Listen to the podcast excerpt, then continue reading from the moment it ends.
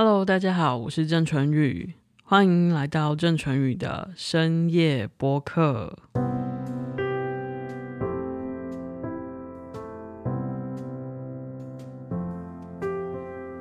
Hello，大家好，我是老王，大家晚安，大家晚安。我们在今天一开始的时候，一定要记得一件事情，就是因为默默默默的，也有人真的在收听我们的 Podcast 了。我真的不敢相信，真的吗？还是你自己幻想的？因为我就是有看到留言了，所以我证实了这个事情。但是这个留言是谁留的？你知道吗？至少我可以确定不是你，也不是我，那就好，那就应该是第三者。对，所以我们非常的开心。对，我我其实很感动。其实每次淳予他会在半夜的时候，然后把这个留言传给我，然后我早上的时候看到的时候，我就会觉得啊。我醒过来了，不然我早上四五点要起床，真的很痛苦。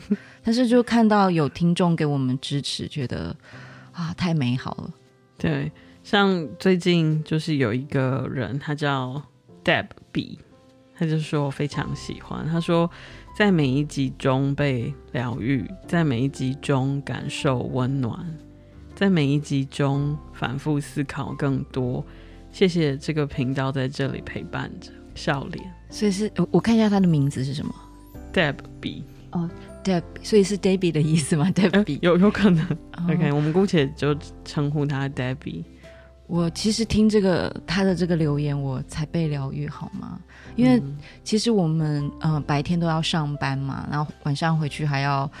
呃，跟老公、小孩搏斗，所以能够在这个短短的一个小时、两个小时间，其实我跟淳宇在做的事情也是互相疗愈。但是没想到还可以疗愈到其他人，我觉得光是这件事就给了我很大的存在的勇气。对，而且其实我们常常都说我们在就是尬聊，就是我们都是在聊一些我们日常生活发生的事情嘛。嗯嗯、呃，这边有一个。嗯，听众他叫做哈什么喂，他就说喜欢，谢谢你们的分享，很暖心的日常，所以日常根本真的是一个可以疗愈我们的东西啊，对吗？对，因为我觉得会听我们频道的人，应该不是想要听我们讲国际大事分析，还有股票行情吧？对，日常不见得很微不足道。嗯，其实日常有的时候就是我们的全部啊。对啊，对啊，对啊，嗯、没错，没错。所以其实我们也好几次在就是我们的就是频道里面有说，就是我们其实从我们自己本身的聊天里面也得到很多。对，呃，我想要说，其实有的时候我们呃会自己回去听我们的 podcast，然后真的觉得蛮好听的。那我记得最近的这一集就是在讲那个呃许愿的 bug。虽然大家听我讲说哦，我们不要有错误的许愿法，但是其实我录完那一集之后，其实对我有很很大的影响，因为我其实常常在反省这件事，嗯、因为我在那个 podcast 里面说，我是一个非常喜欢许愿的人，嗯，那往往都会没办法成真，所以其实录完之后，我就在思考，说我为什么对于未来有那么多想望，而且常常是那么的不切实际，所以。其实 podcast 录 podcast 这件事情对我来说本身是非常重要的，因为我觉得是我自省的一个时间。嗯，而且像我二零二零最大的愿望也是来自于我们的 podcast，就是我们讲了、啊、呃孤独、寂寞还有独处的那一集，所以我开始把这个立为我今年最大的目标。嗯，嗯，那也是因为我们有。啊、呃，去深入的说跟聊这件事情，其实我才发现啊，原来这件事情对现在的我来说是如此的重要。这样，嗯，所以很多人说创作其实是一种疗愈，那我我觉得分享也是，嗯，就是当我们把心里的想法整理出来说出来的时候，嗯，我们会在跟别人的激荡中去了解自己，嗯，我觉得这是很重要的事，所以。如果你们有很好的朋友或可以倾听你的对象，不妨把你的一些日常跟他分享。嗯，不要觉得就很琐碎，你会觉得自己讲的话好像没有人在乎。可是其实这种日常的对话是很重要的。对，所以如果你有在听我们的 podcast 的话，也其实很欢迎上去留言，让我们知道。对，然后我们也会跟你对话。对，我觉得这样很好哦，太好了，因为今天淳宇终于记得念留言了，他 有一点失智的前兆，因为我要念已经很多次了，对，他每次忘记。对，那所以其实我们呃每一次挑选的主题也都是，我们不会特别的想要挑，就是哦真的轰轰烈烈的，或者是曲高和寡的。对，其实我们会想要聊的就是跟我们生活之中切身相关的一些小事情，但就像主珍说的，它有可能就是我们生活的全部。对，我觉得今天这个主题可能是我们现在生活的全部，对对，因为小至个人，嗯、中至家庭，大至社会跟全世界，我们现在都面临到这个问题。问题，所以今天要聊什么主题？对，因为最近就是疫情的关系，所以我们就很想要聊危机。对这件事情，就是 crisis，对不对？那因为其实危机啊、呃，就像刚刚老王讲了，它虽然啊、呃，感觉是很大的事情，但是其实它会在我们每一个人的生活中发生。它从个人的，比如说失恋，它可能就是一个我们生活中非常大的危机，因为它是有可能让我们整个人垮掉，而且甚至有些人因为这样死亡。嗯，对不对？所以。这个失恋，或者是我们说啊，有些人是结婚之后可能离婚，或甚至丧偶，这些都是这种分离、生离死别，这个都是一个危机，而且是很大的危机。比如说，我们大家也可以聊一聊，就是我们的生命历程里面，一定每个人都会面临到的，就是中年或老年危机。是，这个是我们比较常听到的啊，因为在心理学会特别去讲这个中年危机的事情。对，那只要你活得够长，你就一定会遇到。那现在的人的预期寿命是九十岁，甚至到一百岁，所以我们都一定会面临到中老年的危机。所以这等一下我们也可以聊一聊，对不对？然后，呃，个人的，甚至还有就是。嗯，我刚刚在跟老王瑞高的时候，我们就聊到，就是很重要的一个，我觉得也很有趣的，就是大家可以想想，你有没有曾经发生过信仰危机？嗯，这个信仰是虽然我们平常是说宗教信仰，可是我们在这里说的信仰不只是宗教哦，有可能是你曾经非常相信的一个人，或者是你非常相信的一个。啊、呃，学派可能是宗教，或者是可能不是，它只是一个呃思想，可是有一天幻灭了。这个恋爱也是啊，你相信某一个人，然后有一天幻灭了。对，这个我觉得谈到危机，大家就是真的是方方面面，就是你生活有的时候就是全部。我要讲一个最我们现在每天就会看到的危机，嗯、那这个危机我自己觉得很有意思，我在观察，就是大家现在不是说口罩之乱吗？对。那对于我就看到有一些，我不要说是哪一个族群的人来说，他们真的非常的焦虑。我当然知道说，其实当有疫情来的时候，我们都应该谨慎以对。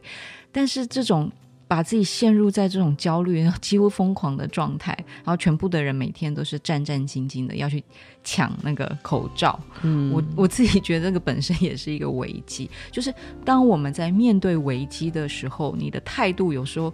会带来另外一种危机，我觉得、嗯、会决定很多的事情，决定你能不能够啊、呃、跨过这个危机，不管是个人的或是群体的。譬如说台湾能不能够跨越这一次的危机？嗯，嗯，那我们就可以看到别的国家跟我们就很不一样。其实这个就是我们面对危机的时候，我们等一下可以来谈一谈的，就是有没有什么样的心态啊，或者是小的美感是可以稍微给我们一点点力量的。嗯，对。那今天是不是淳宇要先来念一下我们的选诗的第一首？嗯，我觉得老王非常的厉害，就是他选了一首非常棒的诗。就是因为我们决定要讲危机这件事情，然后呃，我在今天就临时跟他说，那我们可不可以选一首跟疫情相关的？然后呃，的确他就选了一首非常非常棒的诗。那这首诗非常有趣的是，他刚好提到了。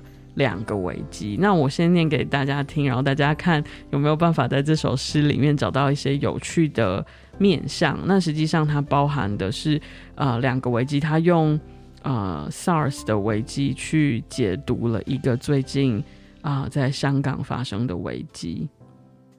好，那我现在替大家念一下我们的第一首诗：怀远的怀念瘟疫，重阳节前到，谢婉文医生。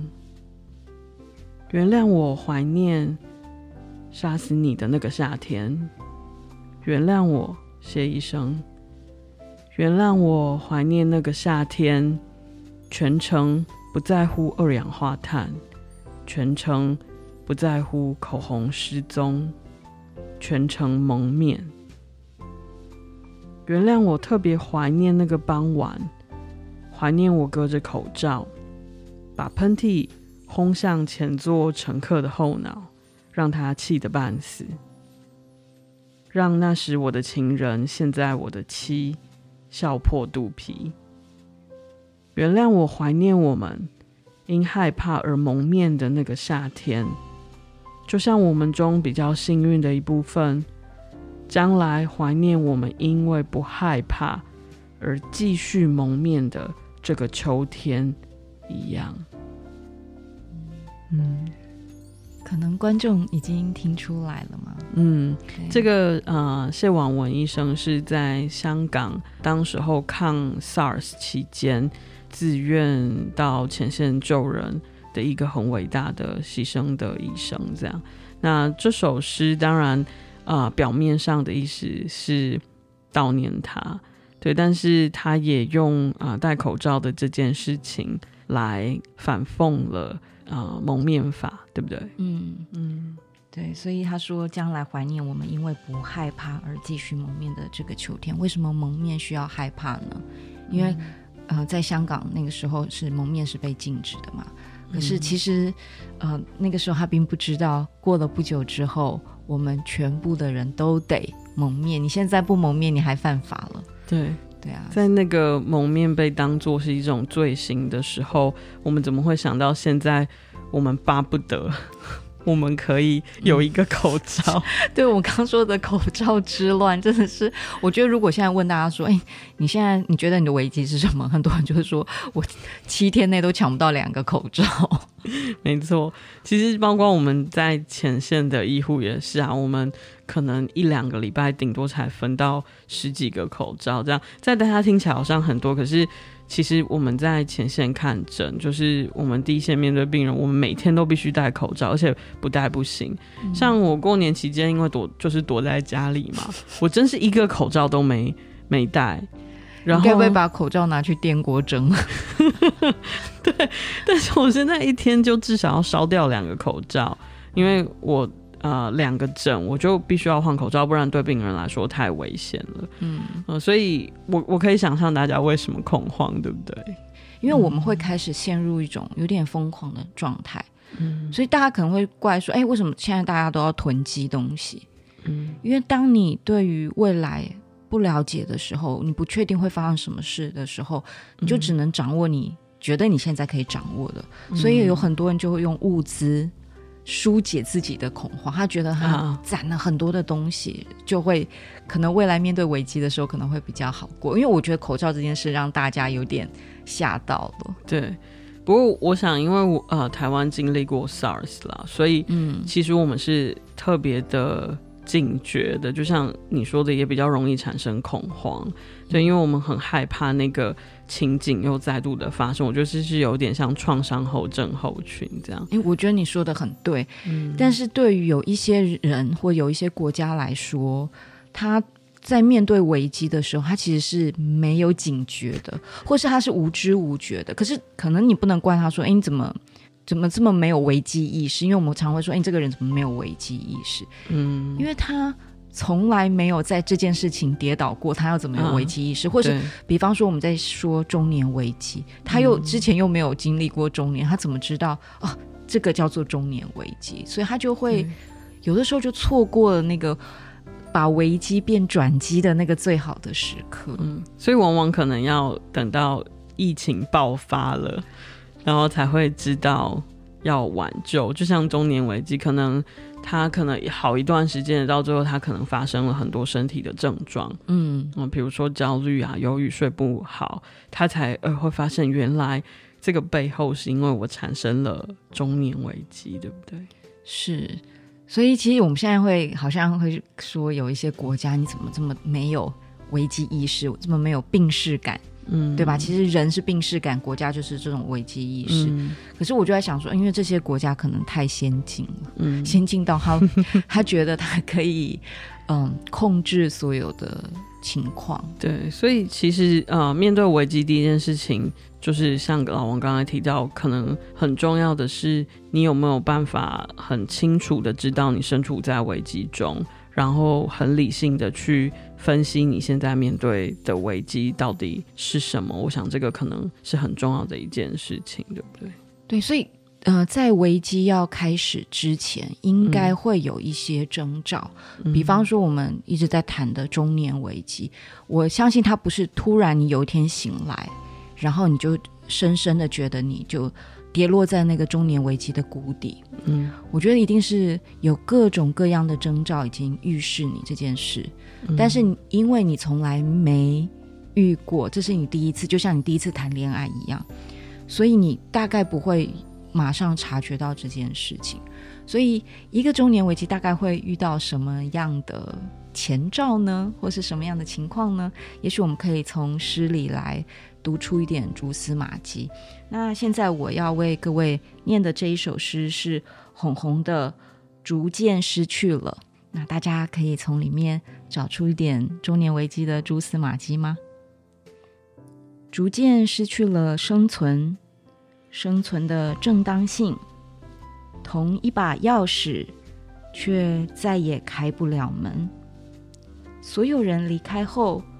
只剩一把不是自己的伞，你细心编好的花篮被两颗泡泡糖换走，然后你说再见，却再也认不出这两个音的意涵。记忆像离开你的狗，找到其他的主人，寄出的信从此消失，你仍旧上街买报纸。带电池去回收，没有人看出你少了些什么，甚至没有角落可以安置你的光天化日。这时候，你突然渴望爱情，并非源自任何对象那种青春期的爱情。你按下门铃，期待出现另一个人。和你同样划出了世界的方位，或者那是一支笔、一张面纸、一个色情电话号码，你会爱上他，像在一部过时的歌舞片里，忘记追究整个生存的意义。嗯，那我选这一首诗，我自己觉得可能可以代表这种中年危机的感觉。因为我要谈这个话题以前，我真的很认真的思考我自己有没有中年危机。然后我必须坦诚，我自己觉得有，但我不确定我现在过了没有。嗯、当然你会觉得，哎，就是一个还不到四十的人就要说自己是中年危机嘛？那根据刚刚淳宇说，大家都要活到八十九十，那我们的危机还长得很。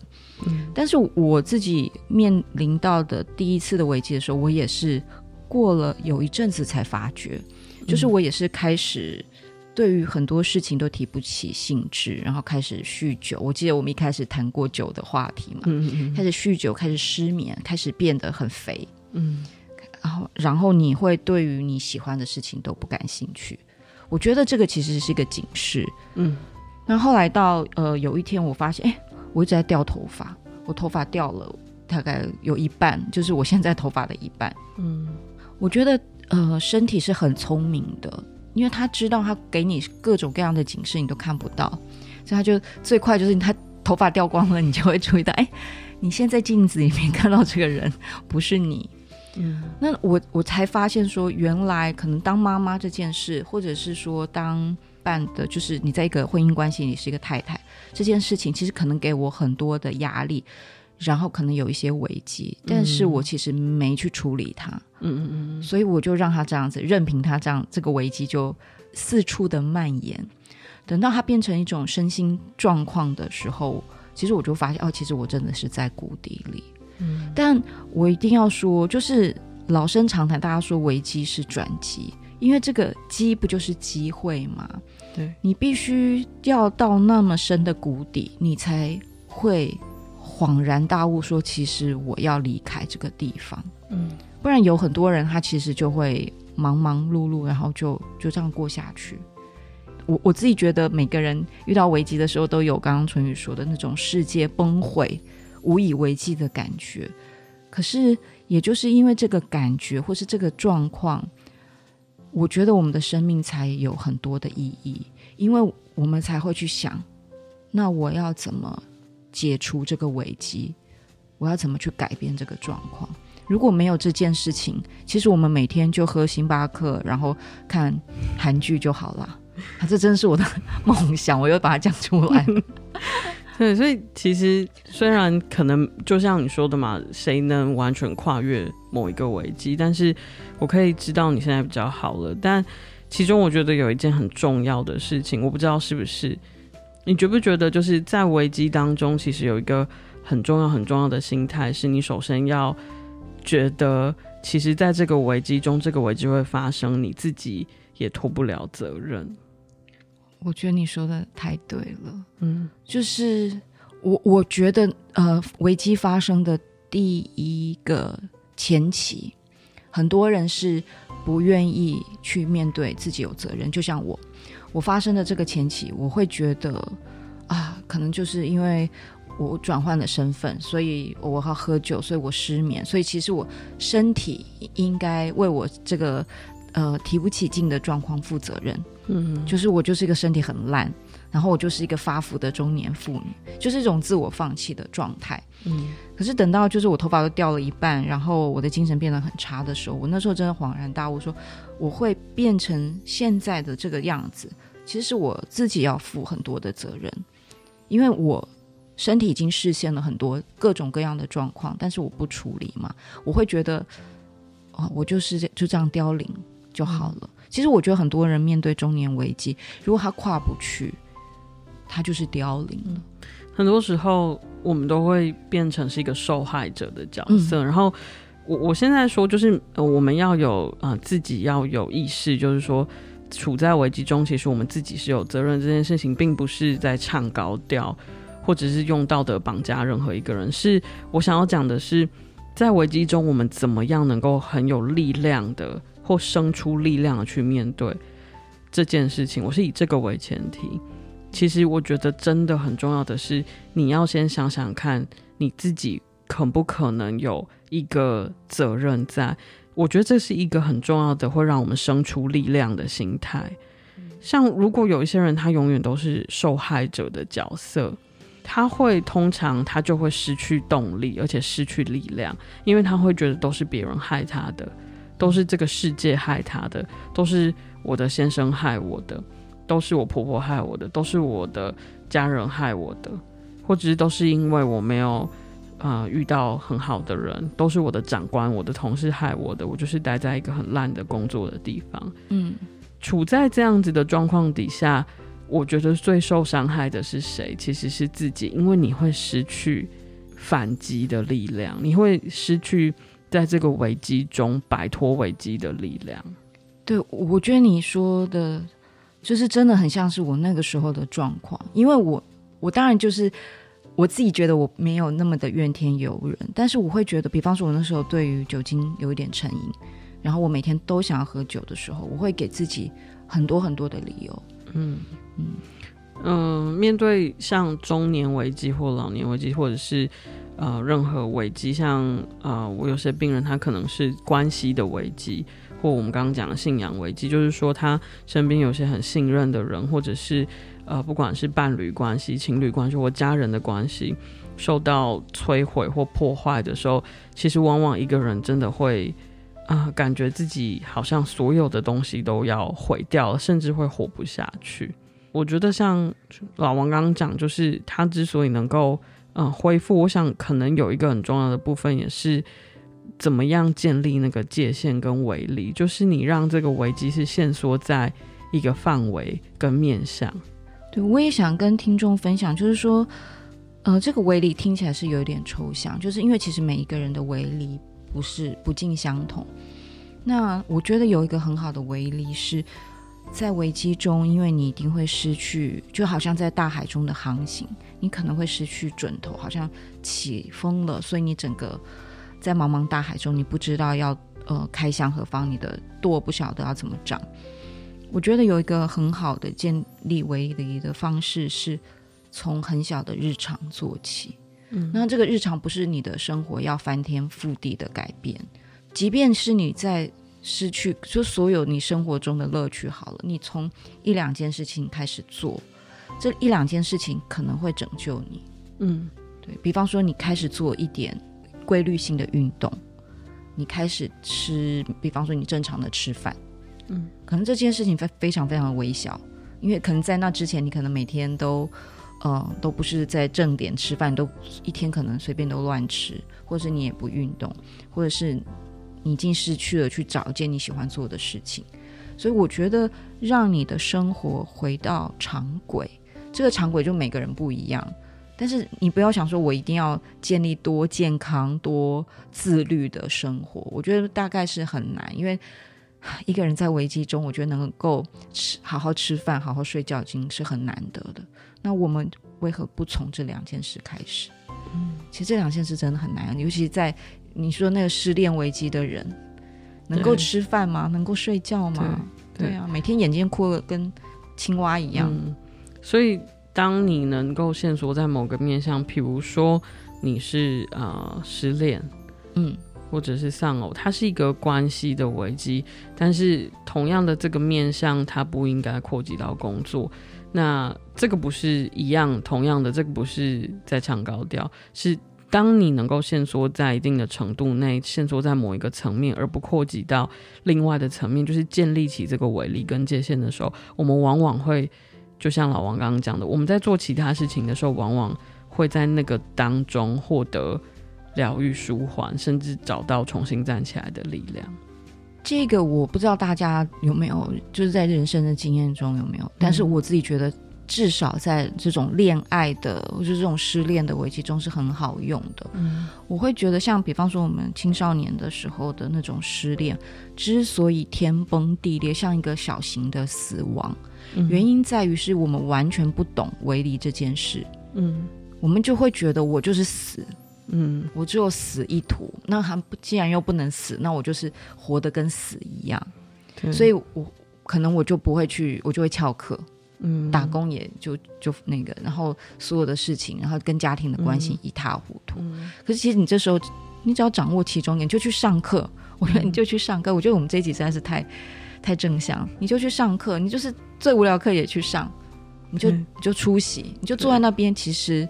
都会比你在那边大哭大闹，我觉得来得疗愈。我觉得老天爷对我还不错，哦、就是我人生两次重大的低潮，嗯，一次是发生在高中联考的时候，一次是发生在呃，就是我考医师国考的时候，嗯。嗯，所以我都靠这两个考试 帮助我，我觉得很好，度过了我的关系低潮。家长听到这一集，你其实是可以拿给你的孩子听，就是 有遇到失恋问题的。对，所以其实呃，能够很好的设定界限，跟呃做好常规应该要做的事情，然后把这个危机限缩在一定的面向跟范围，其实是相当重要。这其实也是个人的心态，对不对？嗯、跟你怎么样面对的问题，其实这也不牵涉到别人有没有帮你嘛。对不对？其实这也是自己都做得来的事情。嗯，其实我我因为嗯、呃，之前我在跟淳宇在聊难关啊、卡关的事情的时候，我一直在思考这件事，就是我们人有没有办法带着大大小小的伤口跟千疮百孔的状态，嗯，然后还是走下去。嗯，可是我后来想想，我觉得其实我们每一个人都正在这么做。如果你在收听我们节目的人。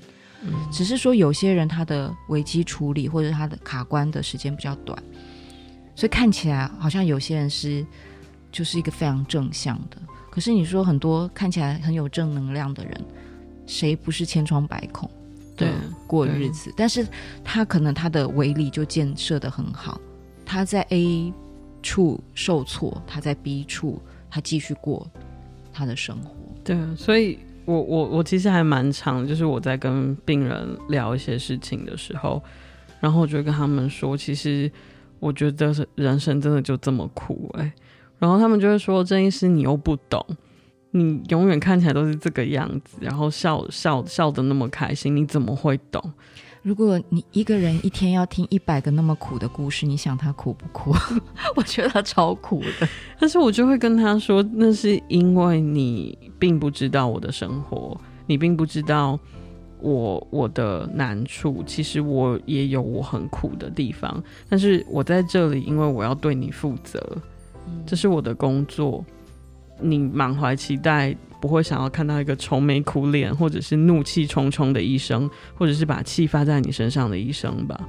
所以这是我的职责，就是我要给你好的能量。但是其实我也有很多苦的地方，否则我就不可能听得懂你的苦。对，所以就是你说的，就是其实每一个人都有这个面相，只是我们在其他的地方振作起来。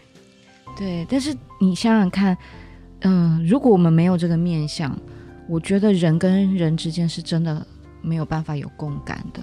可是，也就是因为每一个人都其实受到各种各样的危机，所以其实我们很多时候跟人跟其他的人可以建立一个对的一个频率，因为其实我们可以了解你，你有你的难处，我有我的难处。对，如果我跟老王不是如此的千疮百孔，我们在这边讲的这些话，应该听众也听不下去吧？就是因为我们是这样子过来的，所以我们说一些我们的故事，跟说出一些话，可能是大家能听得下去的，不然就是很像在传教或者是 心灵鸡汤的东西，那就一点意思也没有。所以你说起传教，我就想问，因为你刚刚提到说，其实有很多人他可能遇到的，可能也不是关系上的危机，而是他对于这个世界的信仰崩坏。那个对世界信仰，当然我们不要局限在宗教，就是你刚刚说的，对某一个人或者是某一种价值观，你从小到大深信不疑。嗯，可是当你崩坏的时候，我真的觉得我们在说信仰危机不是开玩笑，它可能比任何一个危机来的。更撼动一个人活下来的根本。嗯，对，就是你从小到大相信、信任、坚信不疑，嗯，跟依赖的某一个思想，嗯，然后它就是崩毁了，对的时候，真的是令人非常的痛苦。那真的是一个很大很大的危机。那其实我在我的生命历程中也是经历过的。但是我当然，我现在说的云淡风轻，嗯，我也不知道这个危机真正过了没。可是我可以告诉大家，就是我在这一次的危机中，我所体悟到的一件最大、最大、最大、最深刻的事情，就是我们最能够相信和依赖的人，其实是我们自己。然后我觉得我们必须要能够锻炼起这个相信自己的信念，所以就是。自我强度的问题，就是在危机中，你怎么样训练起这个你可以的信念？我觉得这件事情非常的重要。而且，当你能够认清，就是其实你自己才是最可信的这件事情，虽然那个经历是非常的一步一脚印，都是非常的痛苦，可是过来之后，你会发现这是一件多么令人觉得平静跟心安的事情。嗯，我听到春雨说的这种自我强度，我就会想到，其实在，在呃，在美国有一个很有名的神话学大师叫坎伯，嗯、那他呃写的跟神话有关的事情，他就在谈人的生命历程嘛。嗯，其实我们为什么那么的崇拜英雄？你看所有的电影，我们都有一个英雄的原型。嗯。英雄之所以是英雄，就是他在生命历程中，他会遭受不断，会受到挑战。但是他在成为英雄之前，他会遇到他人生最大的危机。嗯、不管那个危机是以什么样的方式出现，可能是啊 Godzilla，可能是呃他最爱的人抛弃他，可能是什么，或是他他就是必须要踏上追寻魔界的旅程。嗯，不管他嗯、呃、遭受到的危机是什么，他就是要开始启程。嗯，我们看到的所有的电影都是这样，所所有的故事都是这样。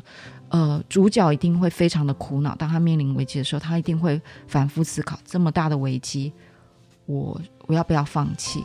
嗯。当呃，就是这种英雄原型都是这样。你说的就是，比如说他刚开始可能是哦以拯救世界为重心，然后呃帮助世人解决危机。可是这个故事演到最后，第二部曲、第三部曲终究会回到，就是他自己开始产生了一个危机。嗯，譬如说他自己必须要开始面对自己的恐惧、害怕。嗯，对，蝙蝠侠的呃几部曲好像也是这么来的。对，因为其实我觉得最大的危机是认识自己，就是那些外在的，你看起来觉得那真是挑战，可是你不管你就是过关斩棘之后，你会发现人就是最没办法逃过自己嘛。所以你看魔戒里面那个像咕噜一样的人，他就是没有办，他就是要面对他的这种猥琐，然后他对于这个世间的宝物的这种欲望。嗯，对，就是其实我觉得每一个人都会走出他的英雄原型。嗯，就是只要你在面对危机的时候，你真的你真的愿意去面对，先不要说有没有跨过。嗯，但是我觉得面对危机这这件事情本身就已经是有英雄性的行为。对，因为任何的挫折或者是任何的危机，你都不可能想象你就是做了什么，然后睡一觉起来什么就危机解除，那个是嗯。可能电影才会发生的吧，或者是在戏剧里面可能才会发生的。嗯、可是，其实我们每一天都处在危机中啊，然后每一天我们都用自己的力量在克服一点一滴的困难跟磨难，还有危机。那如果你真的能够这样子的去活着，其实那个过程就会让你知道你自己是可以在很多的。就像刚刚讲的，千疮百孔中，或者是磨难中，或者是挫折中，一点一点的站起来，或者是往前爬也好，嗯，那那个过程你回头看，其实你都会被自己感动吧？对，就是你没有办法想象你的你现在的自我的强度，跟你可能二十年前真的是天壤之别。其实像我们现在，因为就是稍微有点年纪，就可以回溯以前。就会觉得哦，我小的时候大概没有办法想象我度过了这些事情，嗯，可是我们现在在回想的时候，就会想，哎，其实真的就一步一脚印，其实没有什么很厉害，说什么我们真的是天生就有那个神力，就像英雄一样。其实我们就只是踏上了我们的旅程，嗯，我们遇到了一个问题，让我们踏上这个旅程，然后在旅程中我们会遇到毒蛇，会遇到。美女会遇到各种各样的诱惑。跟挑战，嗯，你就是只好随机应变，因为你根本不知道你会有什么资源，你根本不知道你会发生什么事情，嗯，所以我觉得用这种既来之则安之的心态是比较好。只是说，因为就是我们刚刚说各种各样的危机会让很多人就一直处在危机感中，所以。嗯我们今天也选了，呃，最后一首诗是孙维民的诗。淳于要不要帮我们念一下？因为这是跟生病有关的，所以跟生病有关就由你来念。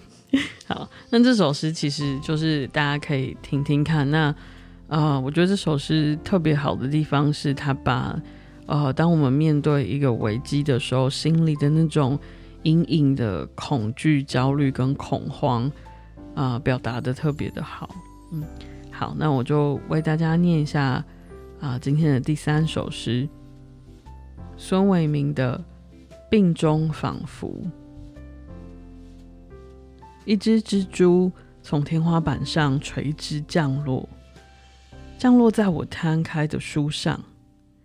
玉树以珊瑚作枝，珠帘以玳瑁为芽，冷冷的踩着。仿佛充满无声的敌意，与我一个庞大有病的身躯对峙。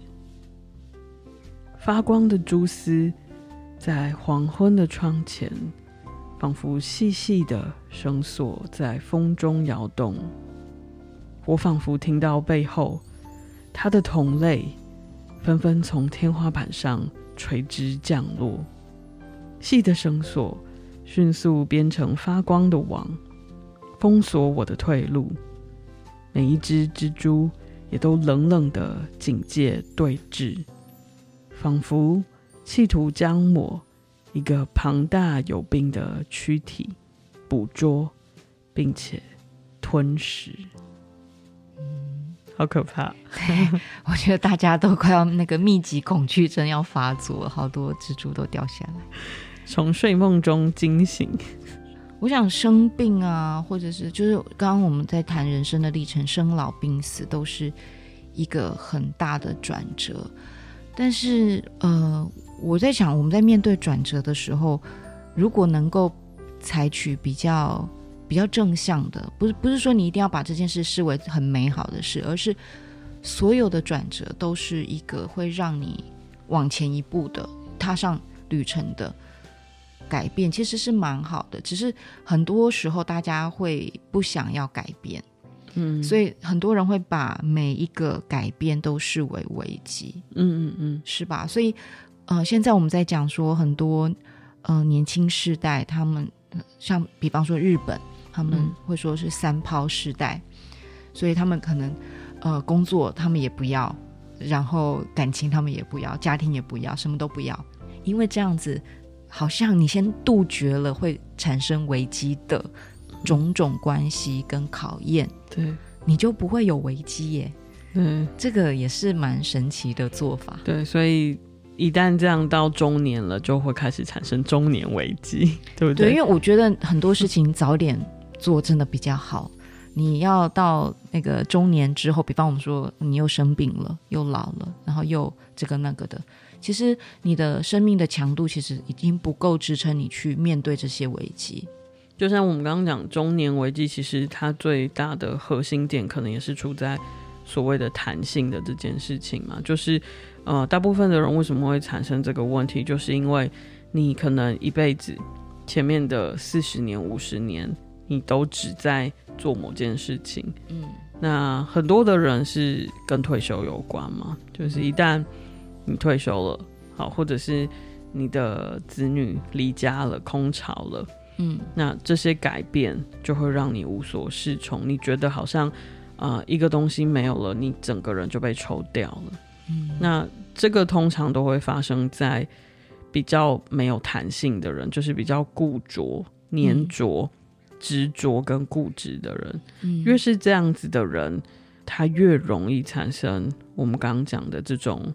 呃，生命历程转变的危机，像中年危机这样。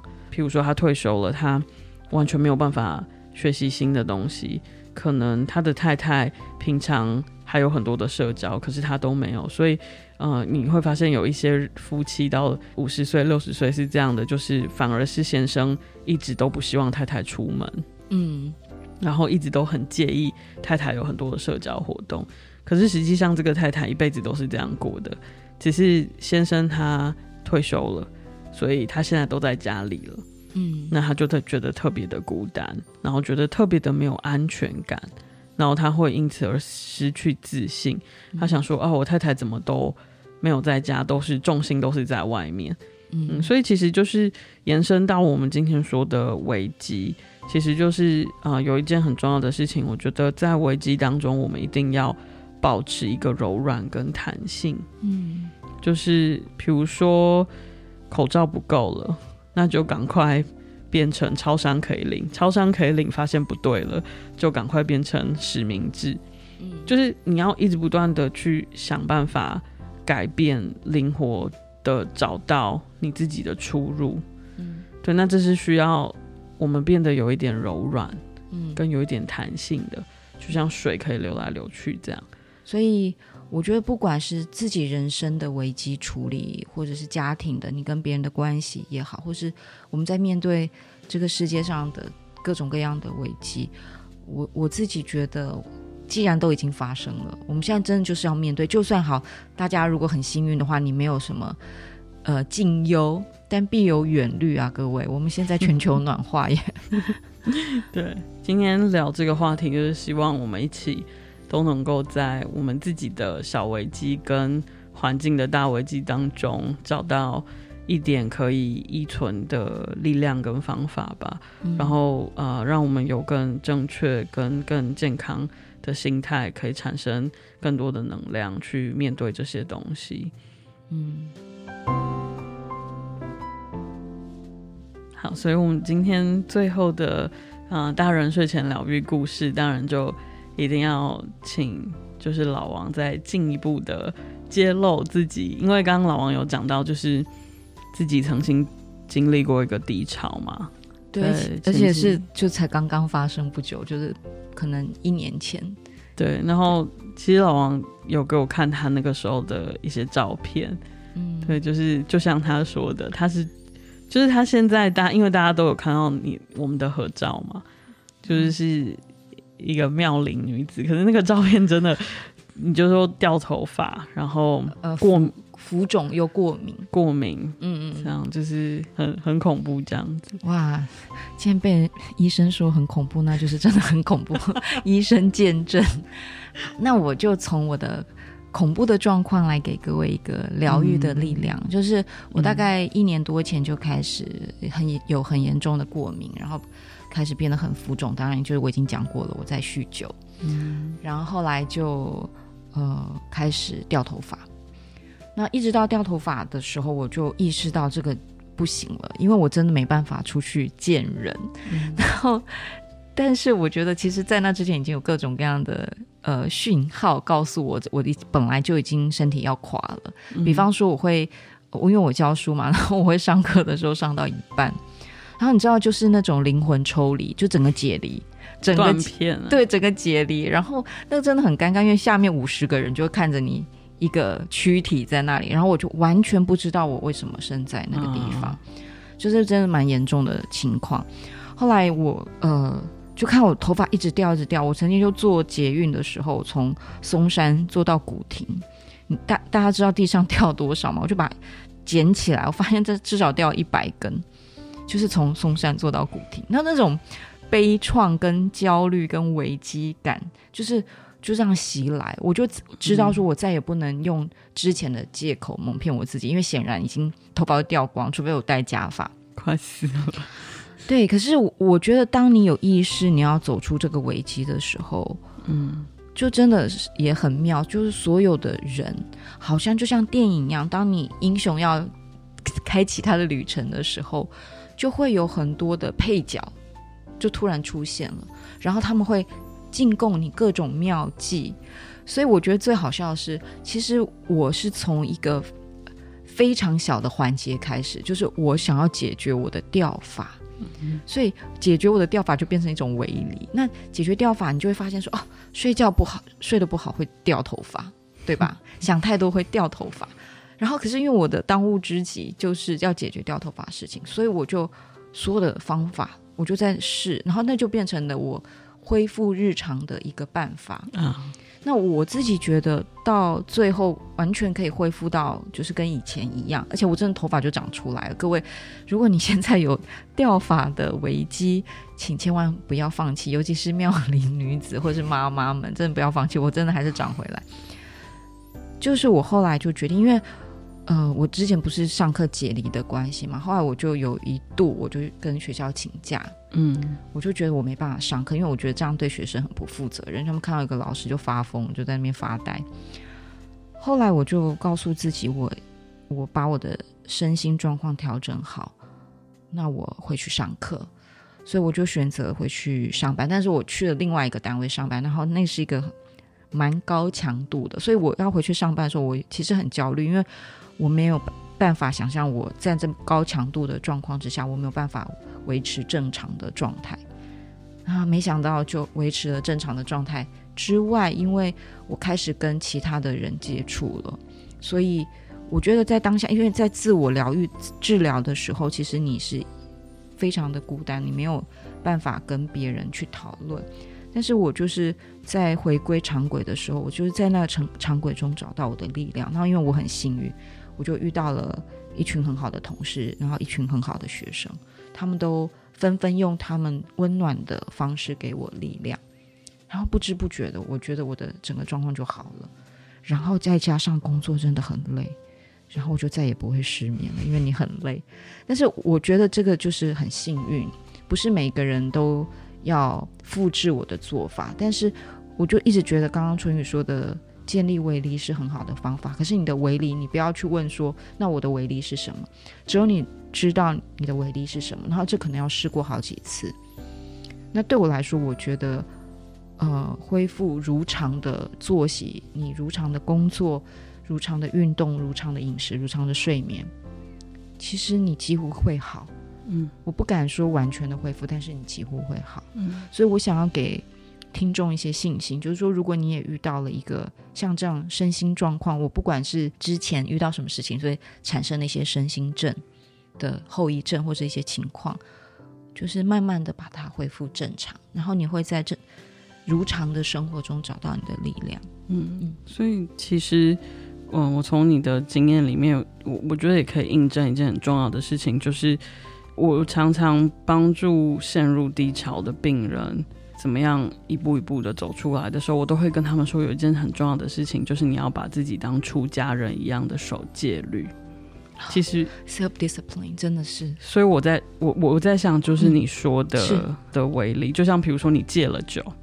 然后你逼迫自己恢复那个日夜的节律，跟上班的节奏，是对。其实这件事情非常重要，就是你越能够像出家人一样的守戒律，去强迫自己过那个每一天的生活，其实你越有机会可以从危机跟难关之中走出来，对不对？嗯，当然有些人他他的危机跟难关本身就是那个日复一日，但是我觉得那是。另当别论，就像我们刚刚在读呃中年危机的时候，可能会觉得有些人中年危机就是他厌倦了这种日复一日的。但是如果你是这样的危机，那当然你就是可能就是要反其道而行，你要去找出一个你讨厌日复一日，那你想要做什么，对吧？那就是又回复到我们之前提的心理的鼓声。嗯，所以每一个人真的会面临的危机是很不一样的，你大概没有办法一概而论。你要怎么去面对也不一样，但是你可以从很多人的经验中，你可以找出一些对你有帮助的嗯方法。嗯，对，所以其实，在危机中，我觉得你说的也很重要，就是怎么样持续的跟他人有连接。对，这个我觉得很难的原因，是因为我觉得现在很多人危机就是现在自己很宅的状况，嗯，所以我刚刚说的，其实我。最忧心的是这种三抛世代，嗯，就是他不要借由不要跟别人有任何的关系，来达成守卫自己不会遇上危机的状况。嗯，嗯，我我甚至觉得，假设你真的觉得跟别人就是真实的人有关系，你真的现在目前觉得很疲劳的话。至少你可以跟历史的人有连接，我觉得看书很好啊，真的是很。所以，所以我后来慢慢的发现，就是我我我就是很爱看传记，嗯，或者是因为我以前就是高中的时候，我就是很 讨厌历史地理嘛，所以我才后来就选了就是三类组，嗯。但是其实我后来慢慢的发现，历史真的好有趣，就是嗯，其实你可以从历史里面跟人做一个很强烈的连接。然后，尤其是我是就喜欢看自传，也是。其实你就可以知道很多人真实生活中里面点点滴滴的故事，那其实就是一种连接啊。嗯，是。所以，如果你目前正处在一种很厌倦的情况下，你你你不想要跟任何人有连接的话，也不妨其实可以从历史或传记里面跟他人获得一种连接。其实，我觉得这个连接应该也会帮助不少的人度过。生命里面的难关跟危机，对，所以大家如果呃不知道看什么书的话，春雨最近要出新书了，也可以，大家可以 锁定他的新书。谢谢你帮我宣传。对，那我也可以跟大家推荐，就是《动荡》这本书，就我今天送给楚真，就是它里面其实讲了很多国家的事情，然后我们今天所讲的很多危机的观念，其实我是在这本书里面。呃，重新的思考跟学到的，对，也希望今天听了我们 podcast 的听众也可以踏上自己的旅程。那这个旅程不见得会让你变成英雄，可是只要你踏上旅程，你就会有源源不绝的各种各样的事情发生。我觉得这个就是很棒的一件事。嗯，祝福大家都可以顺利的度过疫情，还有所有的危机。晚安，晚安。